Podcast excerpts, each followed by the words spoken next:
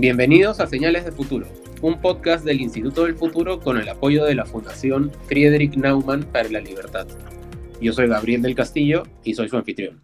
Hoy día vamos a hablar acerca de salud y tecnología, o mejor dicho, tecnología para la salud. Y para esto nos acompaña Melina Salazar, directora de Medical Group y asociada del Instituto del Futuro también. Entonces, bienvenida, Melina. Empecemos entendiendo dónde estamos. Lo que me gustaría preguntarte es si es correcta la afirmación de decir que en el último año se ha acelerado la adopción de ciertas tecnologías en el sector salud.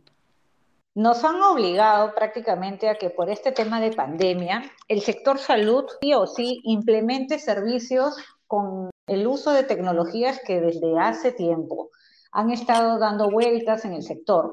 Puntualmente te digo con el caso del Internet, el caso del uso de las, eh, de las plataformas para hacer, por decirte, telemedicina, o las plataformas para hacer el tema de conectividad con el paciente de manera remota. ¿Ok? Diversos software que estaban ya desarrollándose en los últimos años y que lamentablemente no se implementaban por tema de la coyuntura política y un poco de, las, eh, de que los colegios profesionales no las querían implementar por temor al uso este, de esta manera digital, se podría decir.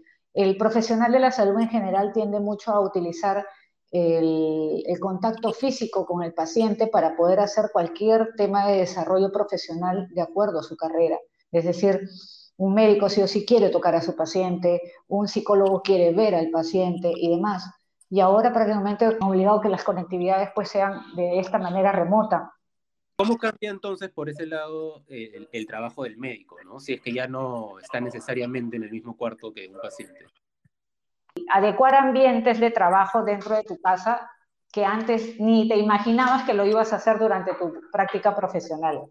También ha hecho que se, se haga un poco más rápida la normativa para poder utilizar bien eh, los diversos temas de tecnología. Por decirte, en este último año eh, se aprobaron como cuatro reglamentos.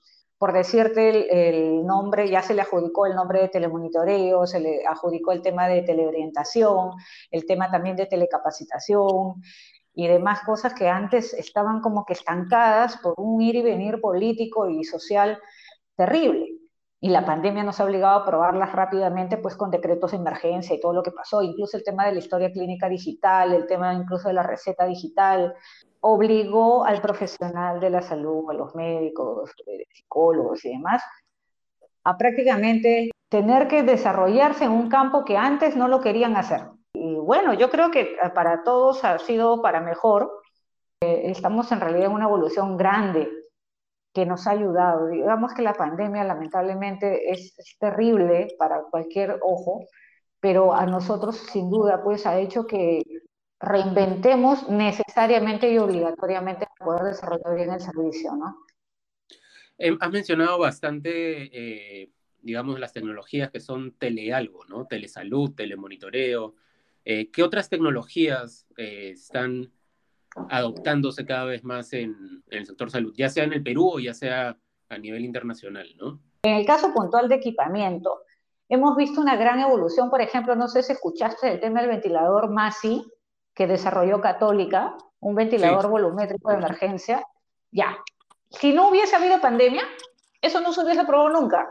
Confiar en, en la producción, en la parte manufacturera peruana, lamentablemente es un ir y venir de años. Nosotros venimos haciendo, por ejemplo, promoción al tema de la, ecografía a través de equipos de ecografía convencional hace más de 10 años. Y normalmente nunca, nunca, no normalmente, nunca nos dieron registro de IGMIT. Es justamente la eh, comercialización de este tipo de equipamiento. ¿Ok? Y nunca nos lo dieron. Y ahora con este tema de pandemia, al MASE se lo dieron en dos, dos ir y venir. O sea, no hubo mayor sacrificio ni nada y se lo dieron. Y mira cuánto ha ayudado al, tema de la atención, en este caso de los pacientes de COVID. ¿okay? De la misma manera eh, eh, se han desarrollado otras tecnologías que incluso son para parte de nuestra población, porque en realidad Perú tiene un tipo de población remotamente desconectada, no, estamos conectados. Tenemos poblaciones en la selva muy alejadas que hacen que, sea difícil transportar al profesional o en este caso al, al, al, tema y tenías que hacer una conexión remota de un equipo local a otro equipo local. Por decirte, conectarte con el Nauta, que está lejísimos de la parte de Iquitos, con la misma sede central de Iquitos o quizás con, con Lima, pero con el equipamiento desarrollado en Perú para Perú. Entonces, por un tema de emergencia se han adaptado tecnologías, se han adaptado productos, se han adaptado equipamiento por manos de peruanos, ¿ah? por ingenieros peruanos, para que se pueda hacer este tipo de desarrollo de manera certera y precisa y rápida. Y mira tú, el tema de la emergencia sanitaria es lo que nos ha llevado a desarrollarlo más rápidamente, más eficazmente y con un gran logro por parte de los ingenieros que antes, pues, Dios mío, este, como que muy pocos son reconocidos a nivel nacional, ¿ok? Entonces, este, pero mira, en ningún medio de comunicación se difunde este tipo de noticia y no se reconoce, pero en realidad la tecnología, por tema de pandemia, nos han hecho caso como nunca. Mira, qué interesante lo que me comenta Melina y, y, definitivamente el trabajo que están haciendo estas personas es importantísimo y hay que felicitarlo, ¿no?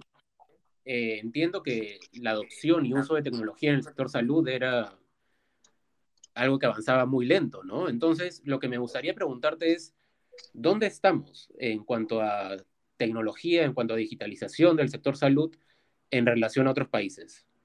Yo creo que si no hubiese habido pandemia, no hubiésemos estado ahorita tan avanzados como lo, lo estamos, ¿ok?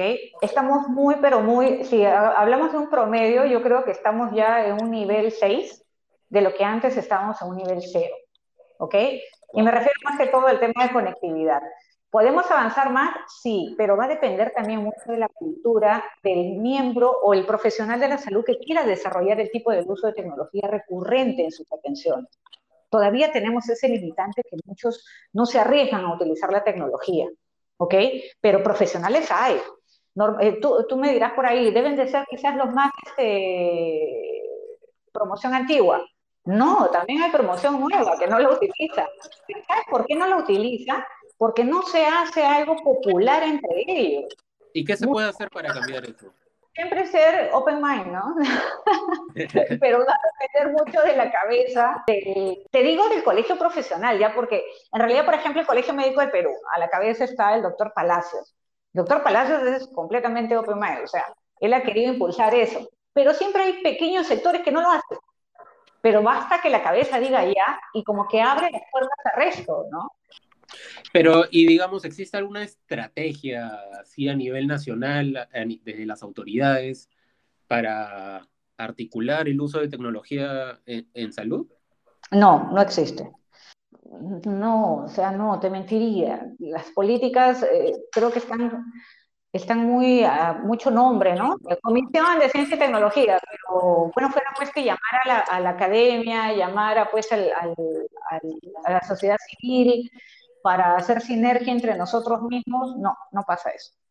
No tienes esa consecuencia como para hacer una proyección a largo plazo. Por eso es que encuentras muchas islas Vas a encontrar pues que una universidad se hace eso, otra no la hace, otra está en nada, y, incluso nosotros mismos, te lo digo ah, siendo sincera, nosotros mismos también como que tenemos ese celo entre, entre universidad o campo de desarrollo, porque te da cólera, pues, ¿no? Que uno sí lo haga y el otro no. Entonces, claro, entonces lo que necesitamos, digamos, es articular estos esfuerzos ya a un nivel institucional. Exacto.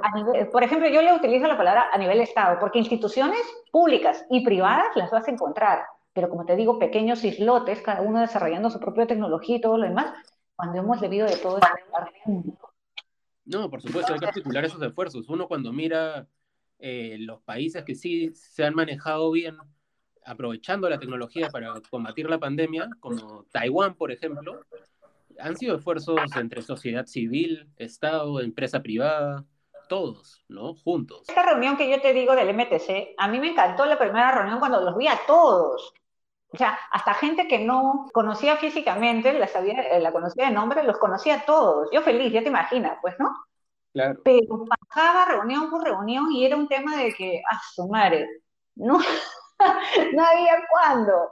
Entonces también ojo, y esto hay que ser bien, bien sinceros. hay muchos académicos que están preparados para enseñar, hay muchos académicos que están preparados para hacer gestión, ¿ok? Y hay muchos académicos que están preparados para escuchar.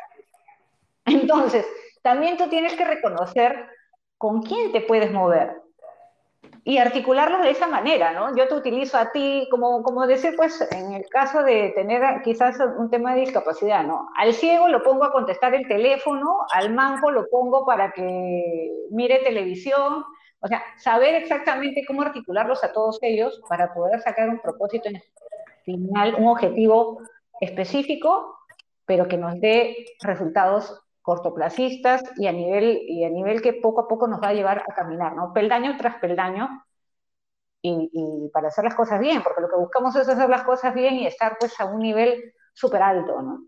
Claro que sí, claro que sí.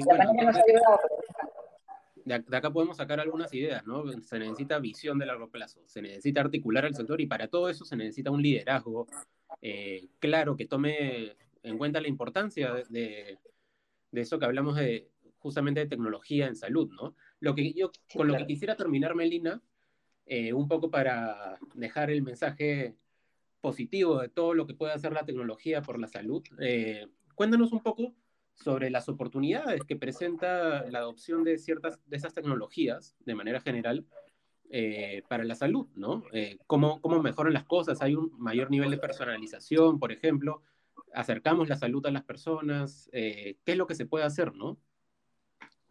Mira, Gabriel, sin duda, utilizar tecnología dentro del sector salud es llevar la salud a la casa del paciente. Ya te lo digo todo. O sea, sin duda es eso. La tecnología nos ayuda a acercarnos a más personas, nos ayuda incluso con este tema que acabas de decir del tema de visión, y sin duda no tendrías pues este tema de colapso hospitalario, no tendrías este tema de colapso del primer nivel de atención que yo considero que está completamente descuidado este, si es que tú hubieses utilizado la tecnología desde atrás. Si nosotros quisiéramos mejorar todo este tema del servicio de, salud con el uso recurrente de la tecnología, tendríamos que contar desde el día de hoy un, un, escenario de hacer un proyecto de cinco años, un proyecto de 10 años, ¿ok? Como te digo, no, no gobierno, sino Estado. Porque sin duda puedes implementar y cambiar la cultura, incluso de, de nosotros como personas, como, como peruanos, también va a tomar su tiempo, ¿ok? Pero sí hacer una prevención con el uso constante de ellos nos va a hacer que si nos agarra una pandemia cada 10 años, estemos mil veces más protegidos de como nos ha pasado. Pero si desde ahorita no haces ese punto de partida, está fregado, está fregado. O sea, no, no, no hablemos también eh, cosas que no son, ¿no? Tratemos de ser sinceros, sincerarnos. Pero todavía no estamos del todo fregados, digamos. Hay, hay oportunidad hacia adelante. Sí este, hay, claro, claro que hay. Por eso también yo digo, quien entre, sea quien sea, ¿ok? Tiene que tener esa visión. Porque si va a ser el tema cortoplacista, es mata incendios, pues. Y, nosotros no necesitamos gente mata incendios. Necesitamos gente que vaya con visión. Definitivamente, definitivamente. Así que nos quedamos con esas ideas, las oportunidades que tiene, trae la tecnología, para el sector salud y para una mejor salud de, todos nosotros, ¿no? Acerca, la sal, eh, acerca los servicios de salud a las personas y eso creo que hay que destacarlo. Y para eso, sí, claro. lo que falta y lo que no tenemos en este país es una verdadera estrategia de adopción de tecnología y uso de tecnología para la salud. Así que ahí tenemos un lugar donde comenzar siempre con visión de largo plazo para que estos cambios puedan tomar lugar. Muchas gracias por acompañarnos hoy Melina. Gracias a ti, Gabriel. Un gusto siempre hablar contigo. Esto fue Señales de Futuro. Hasta la próxima.